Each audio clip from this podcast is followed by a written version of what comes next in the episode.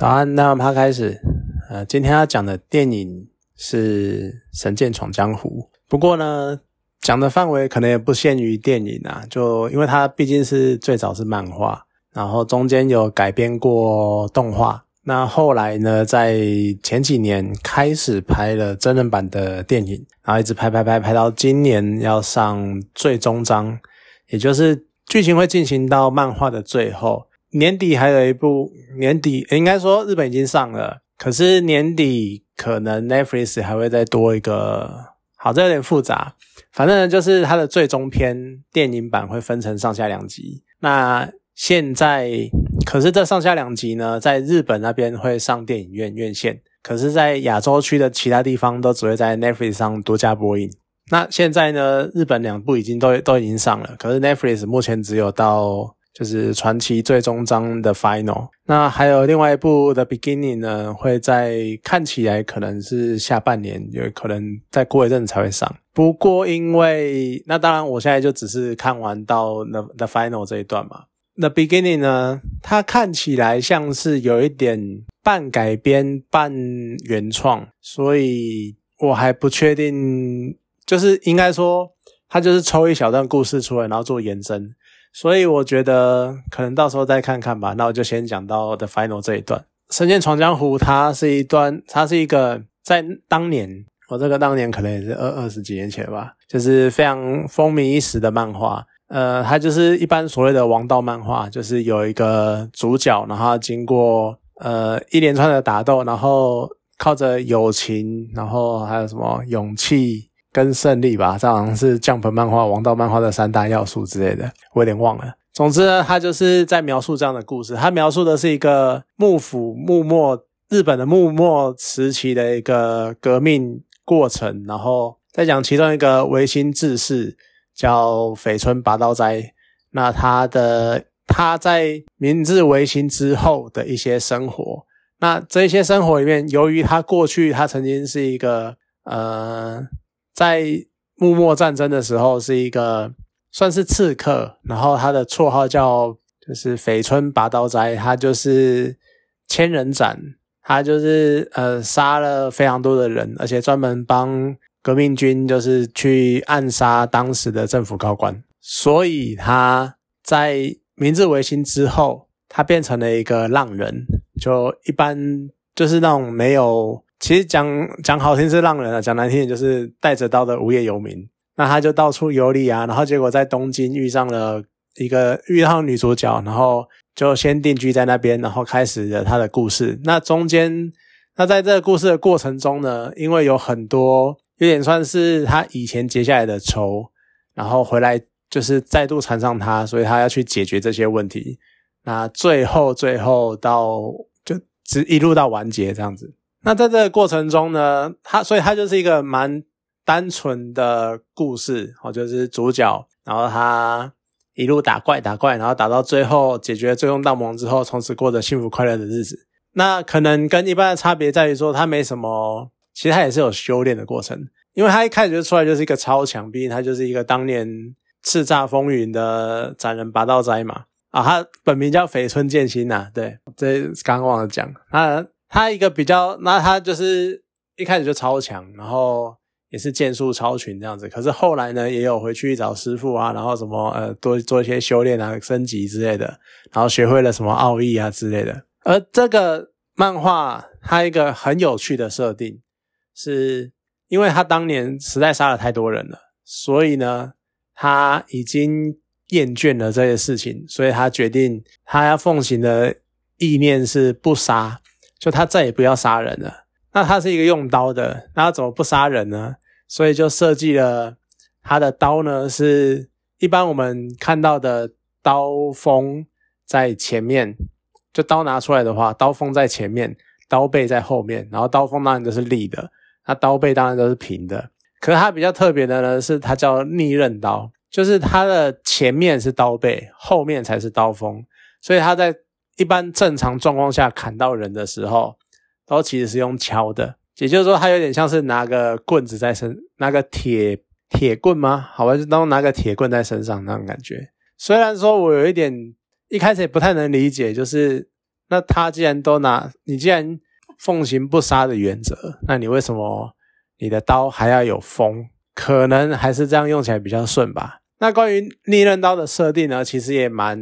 有趣的，因为它一开跟它最一开始的设定跟后来主要奉行的设定有一点点不太一样。就他一开始在刚出场的时候，剑心拿着逆刃刀出来，然后砍的时候，他我记得他那时候在的讲法是说什么？因为逆刃刀，然后在刀鞘里面，然后什么出来的话，一些气流或什么怪有的没的什么鬼的。然后会加速它的就是拔刀的速度，所以它叫绯村拔刀斋，然后拔刀速度超快，这样子就变成说逆刃刀是一种加强它剑术的工具。可到了后来，就又变成说，因为他不想杀人，然后所以用了逆刃刀，这个就变成漫画的主要的设定了。这也算是一个蛮特别的转变，那也没有仔细解释过为什么会有这样的转变。那总之呢，整个过程中。应该说，他前半段就有点类似，就像我讲的嘛，过去一些结的一些仇人不断的来找茬，啊，不断的缠上他，那当然也会有决斗啊或干嘛的。在然后到了故事的三分之二，或者说，或者应该说是倒数第二个大魔王，叫做志志雄真实，这个应该是我觉得。如果现今要做一个漫画反派排行榜的话，他应该有前三名吧？我觉得，就他当时出现的非常的有魅力，就他就是邪恶，他就是纯粹的追求血腥暴力，然后他也没有在跟你讲什么什么慈悲为怀，什么讲那些什么五四三的，他就是他要成为最强，然后成为最强的人，而且他又跟剑心活在同一个时代，然后有一点。虽然说晚剑心成名一点点，但是他也是属于千人斩等级的那种人，所以他一直想要跟剑心比一个高下，所以后来才会想要造反，然后想要回复幕末那一种武士能够自由带刀，然后重现那一个时代，那大家可以让武士继续有武士的价值，这样子。其实整个《神剑闯江湖》它主要的概念有点都有点像是那种。都有点在讲说，武士在结束了幕府时期之后，然后禁止带刀的那一种武士这个族群的那种失落感，或者是一种就是有点类似面临你要讲职涯转换吗？好啊，有点像那种感觉，就是那种转换的那种彷徨，然后对于往日荣光的幻灭那种反抗，有点像那个样子。那最有魅力的反派就是志志雄。那在到志志雄之前。的遇到的敌人跟对手，还有就是剑心周围遇到的人啊，后来帮助他的人，这些其实都有一点那种我刚刚讲的那种职涯转换的问题哦，就是以前在幕府的时候，可能暗杀啊，或可能就是战争啊，或武士啊加成之类的，但是明治维新之后，这些制度都被改掉了，那他们不甘于那种改变，所以想要去回复以前的那个样子，那。另一方面呢，就是因为拔刀斋当年代表的是明治为明治政府的那个核心价值吧，所以就一直在针对他这样子。所以在前面呢，就比较单纯的，你就会看到，虽然有一些呃信念的差异，但是主要还是你就看到剑心好一路打怪，然后打到最强大魔王叫做芝志雄真实，然后。我会讲最强大王，是因为我真的觉得他志雄真实应该是整部《神剑闯江湖》里面最强的反派。对啊，就就算是最后的那一个所谓的魔王，他其实也没有到那么强。那总之呢，在到志雄真实之前，都是有点类似剑心在跟过去做一个告别，然后就又又有打斗这样子。所以到前半段的前面的时候，你都会觉得哦，就是一个。在当时就是一个看得很爽，因为剑术嘛，然后那种武打，然后很很兴奋，然后一路斩过关斩将那种打怪那样子，在那个时候，你就会觉得非常的刺激，非常有趣。那到了志雄真实之后的这一段叫做人猪篇，因为以前其实到现在都是啊，就是漫画通常会分一个段落一个段落，像志雄那一段就是京都大火到志雄真实篇。然后最后那一段就是面临雪代缘，也就是最后大魔王的名字这一段叫做人猪篇。那这一整段呢，其实就有点像是真正的在探讨剑心这个人他所面临的问题，还有所要面对的未来。因为其实整个《神剑闯江湖》，它除了在讲所谓武士的这个概念之外，它其实还讲到一个程度是，你看武士过去是满手血腥，那他们要如何？面对这一个曾经杀过一堆人的自己，那这些可能是罪，可能不是。毕竟你在，即使你在战争中，好，可能你杀的大多数都是敌军，但你总有失手杀杀了无辜的人，或者是杀了一些其实没那么有罪，只是因为他跟你站在对面对立面的人的问题。那这些也算是一种罪。那这些罪你要如何去赎罪，是整部漫画一直在探讨的问题。所以到了最后人族篇的时候，整个剧情的主轴就变成回到剑心的身上，在探讨说剑心应该如何去还这个债。而带出来的点就是他当年有一个老婆，那这个老婆呢，为什么会认识这个老婆？可是其其实有一部分也是因为剑心当年杀了这个老这个女人雪代巴的未婚夫。然后结果，所以雪代巴一开始是有点想要来报复剑心的，想要报仇。但是他跟剑心在一起之后，他选择接受了剑心。可是当然，巴的心里面也有一点犹豫，或者是一点矛盾啊。所以他最后呢，选择保护剑心，然后被不小心被剑心失手砍死。结果元看到了这一段，就雪代元就是雪代巴的弟弟，看到这一段呢，他就决定要帮姐姐报仇。然后整段人猪篇就是借由雪代缘的报仇，去带出剑心他如何调试自己的心情，然后还有如何背负着过去的罪行，然后继续往前走走下去。当然，这是最后的最后是一个比较稍微有点矫情的片段，是就是最后的解答是：当我能够保护更多人的时候。应该说，变成说，就是剑心决定要保护更多的人，来弥补他以前杀过的人的罪。这个其实是蛮道德层面跟哲学层面的问题啊，就千古大灾问。可是这是一个可能到最后你也不得不只能用这种方式来解决，因为就像剑心讲的，你自杀并不会就结束了这些罪行，并不能偿还这些罪行。你其实自杀只是一了百了而已，只是一种逃避。所以他决定利用，他决定让自己的剑能够保护更多的人，然后去弥补以前的罪过。那其实又讲到漫画的主角叫做小薰，神谷薰。那他跟剑心会相遇呢，是因为神谷薰他家他继承了一个道场，那他爸的意，他爸的意志，整个道场的意志核心概念是要用救人的剑，所以整个。漫画又又变成说，你看，很多时候都会讲到剑，它就是凶器，它就是拿来杀人，就是拿来砍人的。可是，所以就变成说，神谷薰他所秉持的概念，就是剑必救人，救人的剑这一个概念根本就不合理，根本就是天真的想法。可是剑心他找他找到赎罪的答案之后，或者是试图赎罪的方法。却跟这个概念很相近，就是我要拿用剑来救人，所以他就很喜欢小薰，然后两个人在一起。而这个有一个最争议的地方，应该是在人猪篇的时候，漫画的人猪篇有一段，当时漫画连载出来的时候就引起蛮大争议的片段，就是一度雪代。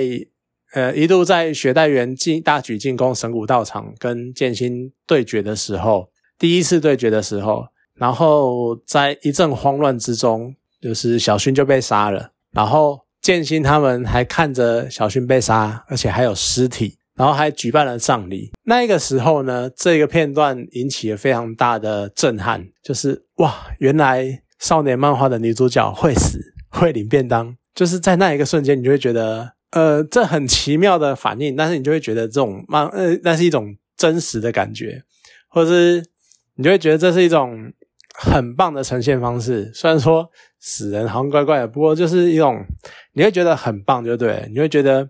这真的是突破一些事情，当然会有的没的干嘛的。结果呢，可能那个时候好像也是作者受到了很多大量的舆论的压力之类的吧。我不知道到底是，当然他在这个事件的前后都遭受很大的舆论压力，只是总之当时的作者做出了一个决定，他在丧礼办完了，然后大家哀伤的过了很久。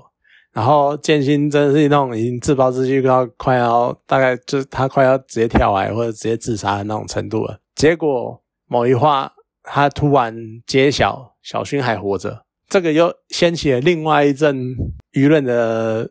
沸腾。现在叫言上，就是你还我那些眼泪来，我会小心掉的那些眼泪。一个女主角，一个人气女主角，然后她就这么领便当了。结果然后我为她哭了半天，然后为她。赶赶上那么久，结果你现在说她活着，那你刚你之前是把我整笑了是不是？你是都在耍我吗？就那种感觉。那当然，我记得呃，作者有他作者的考量啊。可是这一段我就会让我觉得有一点，毕竟还是要有好的结局的那种窠臼、那种框架，我觉得没办法突破这一点，算是蛮可惜的。要不然他其实收这一点的方式，他就是他把小薰圆起来的这一个方式，算是做的还不错啦。就他有讲说什么，因为雪代缘的旗下有一个很强的人偶操作师啊，所以他做了一个非常完美的人偶啊，然后什么体温啊，甚至于什么撕掉的体温啊，然后外观什么都做的跟真人一模一样啊，所以他们才会以为那是小薰的尸体啊，干嘛？然后另一方面就是啊，也有解释雪代缘为什么杀不了下不了手，就是因为雪代缘他在要杀小薰的时候，有一种觉得好像自己在杀，因为在杀一个女人，然后有点觉得自己在杀姐姐那一种抗拒心理，然后所以让他没有办法下手之类的。总之，这真的是当时一个很大的争议片段。不过看在他毕竟是一个为了要有好结局，还有就是。也解释的蛮完整的份上，我就觉得好，那就给过吧。对，毕竟还不是会太损害这部漫画的地位。我觉得另外一方面有趣的在于，就是在《志雄之真实》之前，因为那个时候年纪小，就在《志雄真实》那个时候都会觉得说，有点整部漫画在打完志志雄之后，应该就可以结束了。那个时候都会觉得说，多那个人猪篇有点画蛇添足、虎头蛇尾的感觉。而且甚至于是或狗尾续貂，就是各式各样这种类类型的词语，或者是然后因为那个感，尤其是你在人族篇又来一个那个小薰死掉了又复活的这种很狗血的拔拉片段，然后你就会觉得说那个时候都会觉得人族篇是不是毁了这部漫画那种感觉。可是其实到了现在，譬如说呃真人版电影的上映，然后再看一遍。或者是因为就一些有时候回回忆干嘛的，你就会回想这一段，其实你就会觉得人猪篇其实是必要的，因为他是真正的去描述剑心这个人，还有他的未来的方向，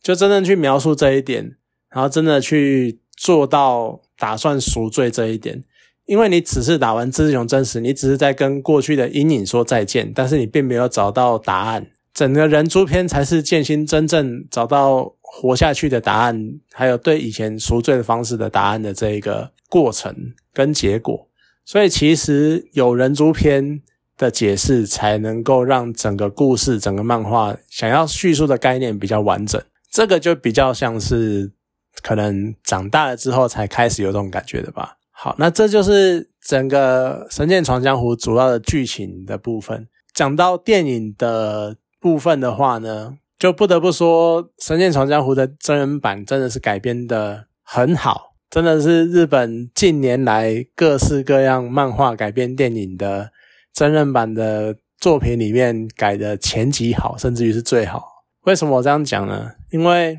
它当然剧情什么的啊就好了，剧情就那些日本人的日本演戏就那个样子，我也讲过很多遍了。可是它至少该有的桥段都接的还不错。那最令人激赏的就是打斗片段，因为《神剑闯江湖》它有非常多的刀刀剑对决的画面跟场景，可是这些画面呢都处理的非常的好，你不会觉得莫名其妙或者是不自然，就是他你很明很多时候你可以看到角色在很多没有做的没有那么好的作品里面，你可以感受到那种呃吊钢索，或者是莫名其妙的动作，或者是很不自然的那些拉扯什么的。可是，在《神剑闯江湖》的所有打斗片段，他们在奔跑，然后对砍，然后过招，然后各式各样的奔腾，然后闪闪避之类的那些动作，你都觉得非常的自然，就好像真的是人做得出来的那些动作。尤其是，当然，呃，漫画里面。因为是少年漫画，它免不了的会有各式各样的招式名称。《神剑闯江湖》我觉得最棒真人版最棒的一点就在于说，他电影里面他不会像很多真人版电影，为了要符合原著，然后还要什么出招前还要先跟你喊一遍那个奥义的名称，比如说我现在要出招了，那什么天翔龙闪或什么九头龙闪之类的，没有，他就是顺着那个动作，然后直接去做出那个动作，做出那一个招式的样子。而你看那个样子，你就可以知道他在用什么招式，但是他并不会显示。这一个是很棒的方式。毕竟，其实我觉得，我记得在《神剑闯江湖》里面，他也没有真的让主角直接去喊招式，他其实就是背景，他用出了这个招式，然后背景出现这个招式的名称。那其实真人版电影它也是类似的方式，只不过它没有展现招式名称。我觉得这个就可以让你整个动作更流畅、更顺，而且也不需要太。强求就是招式的合理性，像譬如说九头龙闪，就是剑心的一个绝招。它的原理呢是在同时，因为他说这一招呢在运用的程度上就是呃什么，因为一个人拿刀攻击对手的话，有九个打击点，就是头啊，就是人身身周的八个点，然后再加刺胸口这九个点。那九头龙闪呢，就是同时攻击这九个地方，这怎么可能？你怎么可能能够同时攻击九个地方？可是这就是动，呃，这就是漫画的优势，因为它可以天马行空的描述这些。可是漫画就不会，呃，电影真人版就不会特别去在意这一点，然后所以反而让整个电影版更真实、更合理化。我觉得真的讲到近年的电影作品里面，如果要讲到。所谓的武术对决或是刀剑对决这一块，我相信《神剑闯江湖》一定有前三名，甚至于应该没什么作品能够比得上他们他那个打斗跟动作设计的流畅度。我觉得真的是看这部电影，光看他的动作就已经值回票价。虽然说现在不用买票，你只要去看租个 Netflix 就好，一堆大家都有。对啊，总之呢，这部《神剑闯江湖》算是不错的作品。那之后还会上 beginning，就不知道他会以怎样的方式呈现剑心的过往的故事。不过我会觉得多多少少那个故事应该有点算是为了多捞一票的感觉啦。不过《神剑闯江湖》算是不错的作品。那对真人版有兴趣的呢，可以去看电影。那如果对漫画有兴趣的话，可以去看个漫画，里面有很多关于所谓的赎罪啊，还有就是你杀过人或是一些。你如何面对自己充满罪恶的过往的一些心路历程跟改变的方式？这样，我觉得算是很不错的作品。好了，在这边推荐给大家，好，谢谢大家。